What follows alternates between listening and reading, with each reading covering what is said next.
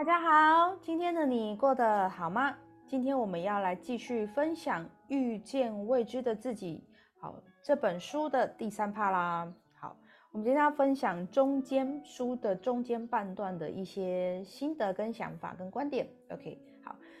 现在接下来这个观点呢，就是我们会选择性的去看待东西。好，意思是说我们的想法，我们深信不疑的信念。好。它我们会以此作为借镜去体验我们想要体验的事情，我们就把它想做是，我们把我们的想法想做是一个眼镜的镜片，我们会透过这个镜片呢去看到这个世界的所有面貌。比如说，比如说你今天戴着一个是墨镜，这个墨镜呢是灰黑色的，那基本上你看出来的风景呢，人事物都会有点像是偏灰黑色，对吧？OK，好，那。我们比如说，我我今天就有听到一个朋友说，哎，他他遇到一个朋友，好，那个朋友就说，他觉得这个世界是不安全的，哦，有很多的坏人会遇到，会，然后他被骗很多次，好好。那我们以此来举例的话，他的眼镜的镜片呢，就是这个世界是不安全的，OK，所以他看出去的人事物呢，基本上都带有一点危险性。或者是不安全的感觉，那那有一个好消息是，如果我们能够意识到，或者是发现到我们的想法或者是信念，它其实就是一个物件。我们透过这样的想法所看到这个世界。那如果我们有意愿的话，我们可以选择性的把这个镜片更新，换上一个更适合我们的眼睛去看待这个世界。比如说，我们可以渐进式的把它改成说，嗯，这个世界好像有好的事情，也有不好的事情。诶，我总是会遇到好的事情，但我也会遇到不好的事情。好，再往下一个阶段是，嗯，这个世界好像越来越美好了。好，所以当你戴着这样的眼镜所看到、看看到出去的世界，就会变成说，嗯，我好像越来越容易遇到美好的事情。我好像越来越容易遇到好的人来支持我跟陪伴我，OK，所以我们就会选择性的去看东西，并以此来体验我们这个世界的人事物。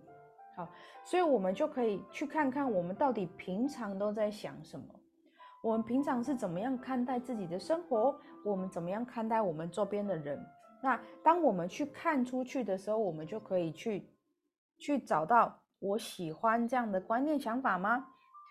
如果如果我不喜欢，那我需要更换一个新的眼镜来看待这个世界吗？OK，好，然后再来是呃，接下来下面的环节呢，他会提到的是呃，与自己身体的连接。好，在第十六章的时候，与自己的身体连接，感受并接纳自己的情绪，倾听身体的讯息。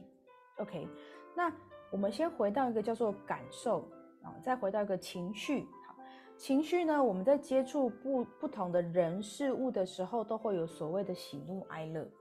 那开心的事情，通常我们不会压抑下来，通常都是比较不开心的事情，我们会选择性压抑。比如说，我选择性不说，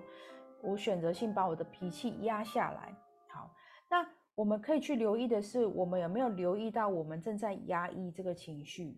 还是我们？有没有留意到，我现在是选择性的，要不要把这个脾这个情绪展现出来？如果我知道我现在是选择性，我先压抑，但是我等一下呢，会找一些方法来抒发我的压力，那你这个情绪就会有能量的流动。那有时候呢，情绪情绪它是能量体，对吧？能量体它基本上是无形看不到的东西，所以呢，如果当我们选择压抑我们各式各样的情绪的时候，过太久，过太久堆积在身体的时候，它就会从能量体显化成一个物质的状态，好，那它可能就会，如果我们压抑太久，它可能就会累积到身体上面。好，就会有所谓的，比如说有时候会有肩膀酸痛哦，时不时就肩膀酸痛，时不时就头痛，时不时就胃痛。像我，像我以前很紧张的时候，其实现在也会有一点。我只要一紧张，或者是我一脾气压起来的时候呢，我的胃就会胀，就会胀，然后就会很不舒服。哦，甚至是偶尔呢还会有一种闷痛感，就是我发现我只要有脾气的时候，我我我没有办法抒发的时候，我就会堆积在我的肠胃上面。OK，那如果我们有一个意愿的时候，我们去我们去倾听我们自己的身体讯息。像我肚子特别胀的时候，我就会问我，我就会问我自己说：“哎呀，我现在是不是要抒发情绪了？我是不是现在我的身体已经是没有办法负荷我的负面情绪？所以我现在是不是该出去散散步啊？或者是我是不是该出去走走啊？还是我要选择我要把这样不开心的情绪跟对方表达呢？好，请听身体的讯息。”那假如我们现在此刻没有倾听到身体的讯息呢？嗯，它可能就会累积成一个永久的状态。好，轻轻就有点像是，比如说，呃，三天六天的感冒。哦，那严重一点的话，比如说可能就是偏向于发烧哦之类的，但是不是绝对哦，那是一个参考性。OK，好，甚至它可能发生久了，哎，它就变成是，哎，我好像有三天肠胃都不舒服。那就代表的是我们在情绪的层面上的时候都没有发现我们闷着这个情绪走，而直到有一天它可能变变成三天的肠胃炎，它让我非常有一个大的警讯，